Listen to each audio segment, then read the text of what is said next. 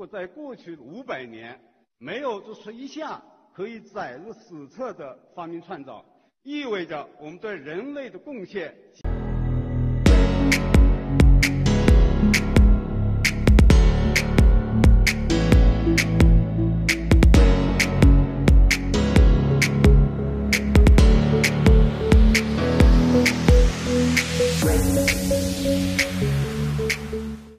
国人喜欢历史啊，往往就把历史教育啊从小抓起，从娃娃抓起啊。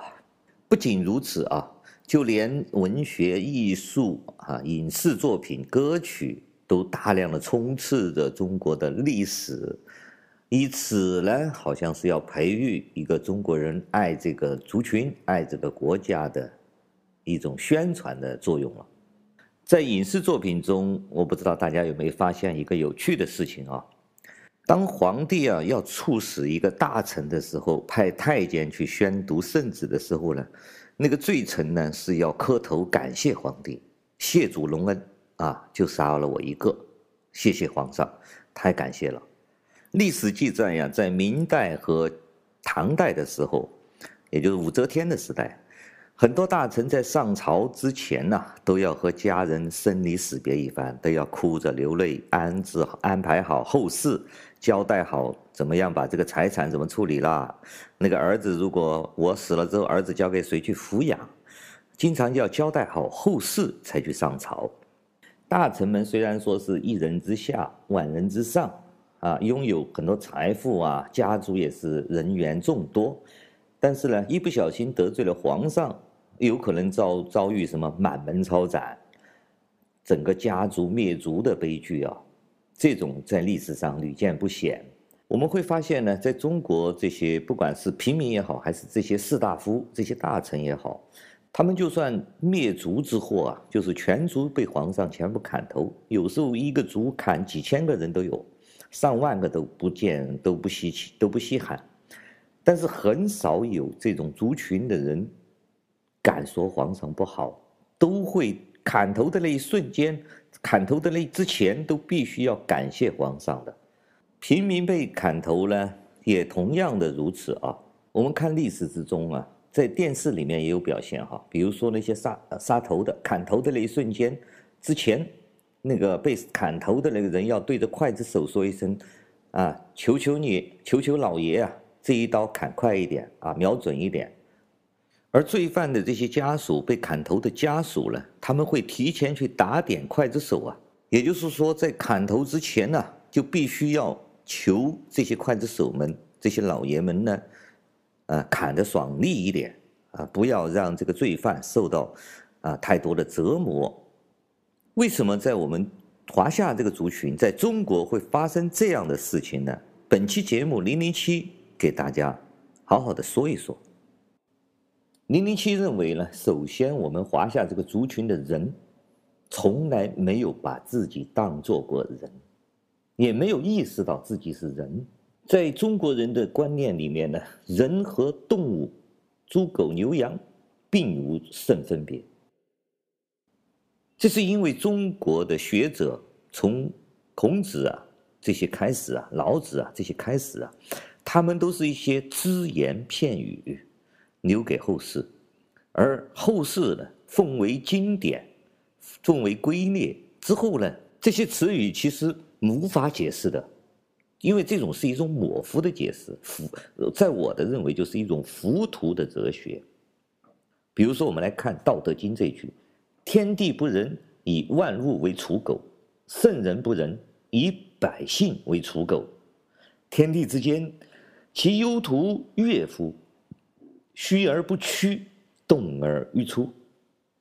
这种语句实际上你要翻译是没办法翻译的，它就是一种糊里糊涂的哲学。我们先来看这一段话啊：“天地不仁，以万物为刍狗。”天和地，我们暂且不谈宇宙学，不谈地球是圆的，不谈太阳系啊，我们就说天就是我们地球大气层以上的那个云彩那一部分啊。地就是地，我们看得见的地平线那一块地方，或者是中国土地、中华夏土地这片土地，好不好？啊，可以这样定义啊，这块是天，这块是地，我们可以这样说。圣人是什么东西？圣人是谁定义的？圣人的性质是什么？有吗？圣人的标准是什么？有吗？他和天地为什么是一样的呢？可以排在一起呢？一个是无机的东西，一个是有机的生命，一个是可以说天和地有可能是活几十亿年、几百亿年，甚至还可以更长的。一个人的生命只有多少多久？我请问，那么你和他有可比性吗？这两个名词可以说已经稀里糊涂了。我们再来看圣人不仁的这个仁，和天地不仁的这个仁，仁是仁义的仁，仁爱的仁。啊，现在有很多学者啊，这反正是乱解释嘛，说仁就是宇宙的规律，圣人的规律啊，圣人的那个行事作风，爱人者爱人呐，什么乱七八糟的啊，我就不说这些了，我就算你是。天地不仁，那个仁呢，就是说宇宙的规律，你打破了个宇宙的规律，也就是说天和地把这宇宙规律打破了，就是以万物为刍狗，啊，圣人呢也不爱这些老百姓了，就当老百姓为刍狗，你可以这样解释，但是这个解释其实是不通的，对不对？天地的规律和人的规律，爱不爱一个人有什么相关？我想请问，有什么可比性？好，说了半天废话啊，这就是我们中国的所谓的啊老老祖宗的智慧，老祖宗的东西啊，它无非就是一种糊里糊涂的、解释不清的，而且是胡乱类比的一些比喻，连经验之谈都谈不上，完全是一种胡乱的联想。正如我们现在看到一个核桃都想到补脑，看到一个什么动物的生殖器官就可以壮阳，原理是一样的。这就是我们中国为什么会产生这种文化，为什么会产生这种补药的这种心态哈？你看中国人有哪一个男人不需要补？一会儿什么肾虚啊，一会儿体虚啊，一会儿这里也虚，那里也虚，这里也寒，那里也寒。有标准吗？有度数吗？有科学的依据吗？有生物学、有解剖学的常识吗？全部没有，对不对？不好意思啊，一说就说跑题了，因为我一提起华夏人不把人当人，当猪狗，所谓的万物为刍狗，当草芥，这种呢是非常令人难受的一件事情啊，所以说才会出现什么呢？杀人犯，他在临刑的那一刻要求刽子手把自己痛快一点杀掉。除了我以上说的理论原因，还有一个非常现实的原因是什么呢？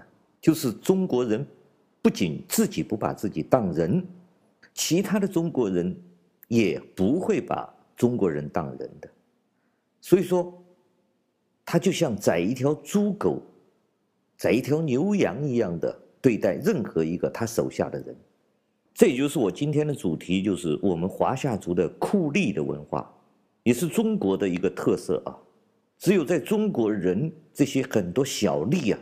变成酷吏，他对待人呐、对待他的囚犯，对待他的管制的犯人呐、会让他们生不如死啊，饱受折磨，会让他手下的那些犯人呐、罪犯呐、或者他关押的人呐、情愿速死啊。就老爷啊，你痛痛快快给我一刀吧，就不要再折磨我了。那些犯人的家属还会磕头求情，还会送礼啊，求求你了啊，就让他快点死吧，就不要折磨他了。就是这种，就是一种非常普遍的现象，在中国，在这个中国的历史啊，这几千年的历史，像这样的事情也是屡见不鲜的。在第一次鸦片战争的时候啊，英国有一个船呢，迷迷失方向了。他那个船上呢，并不是士兵啊，是一些运送物资的那个船，大概有几十个水手啊之类的，就不小心遇到风浪啊，逃到了台湾岛去避一下，结果被抓了。抓了之后，被台湾的总兵将这些人呢，狠狠地折磨了几个星期，将每一个人都大卸八块，最后送到了皇帝面前去表功啊，还加官进爵。而英国人呢？第一次鸦片战争，我们知道他们打赢了，打赢了之后呢，就找不到这些人，因为战场上没有什么死人啊，但是这一船人不知道跑哪里去了，就找了很多，到处去找，找了几十年都找不到。中国的酷吏是多如牛毛啊，在历史之中是太多太多了。有一个著名的成语叫“请君入瓮”，就来自于中国酷吏的行为啊。他来自呢天下第一酷吏来俊臣的手笔啊。来俊臣呢是被称之为天下第一酷吏啊。当时他是武则天刚刚登上皇位之后呢，为了维护统治，打击很多反对他的势力啊，所推出的一个他的一个，呃，相当于毛泽东的康生这种人物啊，就是要杀遍他的啊他的那些反对派。对他的目标呢，这个人的特点是对他的目标是心狠手辣，不留底线。而来俊臣这样的酷吏呢，是非常的残忍啊和无情。天下人，所以说当时的天下人呢、对来俊臣惧怕到什么程度呢？只要小孩子晚上哭的时候，听到父母给他说来俊臣来了，马上就不敢哭。小儿子提啊，根据史书记载呀、啊，来俊臣还很有天赋啊。他为了方便他做这个酷吏的工作啊，编写了一部《告密罗织经》啊，就是如何去告密，怎么样罗织罪名的一本书。专门用来培训他的下属啊，如何收集情报、罗列罪名、置人于死地。而在酷刑的方面呢，他更是将自己的天赋呢发挥的极致，无所不用其极。什么用蜡醋灌入耳鼻，用慢火煮人等等。他还和他的心腹啊，制造出了很多种那个刑具啊，说法各异。你一听名字就知道了，什么死猪愁、求破家、突地吼、喘不得、定百脉、失魂胆、反是求、着急臣、求即死、石同反等等等等啊。比如说他的突地吼，就是带上一个一个枷，让你在地上转，转的时候啊，必须要嘴巴里面吼，吼到你这个人气尽今往为止啊。来俊臣在武则天时代呢，他处理案子呢，经常就把人屈打成招，在他的残酷的这个刑具惩罚之下呢，每一个人都必须乖乖的招供。招供完了之后，他怕你翻供，还会将你的舌头割掉，把这种案子办成铁案，让你生不如死的一样去，最后完成那一刀。所以说，在他那个时代，很多大臣在上朝之前呢，会和家人说：“不知今夜何时还能相见呢？”洒泪和家人呐抱头痛哭，然后再上朝。请君入瓮呢，就来自于来俊臣。当时呢，武则天手下有四大酷吏啊，来俊臣是最优秀的那一个，其中还有一个叫周兴的。也是被人检举谋反，武则天就安排来俊臣来审理此案。来俊臣呢，知道这个周兴和自己一样啊，都是酷吏啊，都是久经考验的啊，所以说苦思冥想，想了一个妙计。他派人呢，就请周兴到他家里面来做客吃饭，假意呢交流这个刑讯逼供的经验。周兴呢，来到来俊臣的家里面呢，跟他与酒过三巡之后呢。看见那个来俊臣闷闷不乐，然后就说问他发生什么事。来俊臣顺势就说：“啊，有一个死也不认罪的反贼，我现在怎么逼问都逼问不出来，你有什么好主意啊？”周兴大笑说：“哎，这个太容易了嘛，让人准备一口大瓮，就是一个大的缸啊，加上炭来烤，就算是神仙也让他变成软脚虾。”来俊臣一听呢，马上就按这个周兴的方法，派仆人呢就架起一个大缸大瓮了，然后烧起炭火来了。周兴说：“哎，就是这样的。”来俊臣说：“那请你进去了。”果然，周兴就老老实实的把什么都招认了。这个成语就变成了“请君入瓮”，成为我们中国的一个典故。来俊臣呢，在武则天时代做了十四年这种酷吏，可以说是武则天最被人诟病的一段历史的评价。所谓的酷吏政治嘛，随着呢，他这个武则天的这个朝代啊，王朝啊比较安稳下来、平稳下来之后呢，这个酷吏就显得有点多余了。在中国的历史之中呢，酷吏也没有一个有好下场的，来俊臣也不例外。在一千三百年前，六百九十七年六月三日，来俊臣呢就被判了死刑。据说当时的洛阳城是万人空巷啊，大家都来围观，里三层外三层的包围了这个刑场。当来俊臣被斩头之后呢，那些老百姓蜂拥而上啊，他的尸体呀、挖心挖肺，把他势力全部瓜分完了，每个人恨不得啖其肉啊。武则天呢，看见老百姓呢、啊，对来俊臣如此的痛恨呐、啊，也顺势就下诏来指责来俊臣的罪行。并抄收了他的所有的家产，诛杀全族啊！这个残暴无情啊，杀人无数的来俊臣呐，到死都不知道，他为武则天忠心耿耿，杀人如麻，对待敌人呢，残忍的像一个冬天一般的寒冷无情。当然，他是为了所谓的大周天下啊，稳定安全。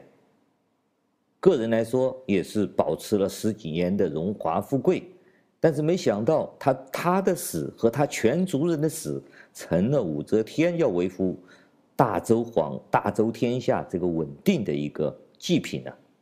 我不知道为什么我们中国人呐、华人呢、只要说中文的族群，都仿佛被这种酷吏这种诅咒过一样的，总是有层出不穷的酷吏。不仅仅是在历史之中，在现代也是同样的如此。哪怕在香港，我看见有一个叫邓炳强的人，今天又被任命为所谓的警务处长，啊，掌控香港的警察要残酷地对待游行的学生、游行的人士。即使是在香港这样的现代化的都市里面，还继续演着来俊臣这套残忍。无情、灭绝人性的酷吏之戏呀！这真是我们作为一个华夏人、作为一个华人的悲哀。我真的不知道从何说起，也不知道如何评价。我们华人什么时候才能把自己当人？什么时候才能把别人当人呢？感谢大家收听今天的自由发声，我们下次再见。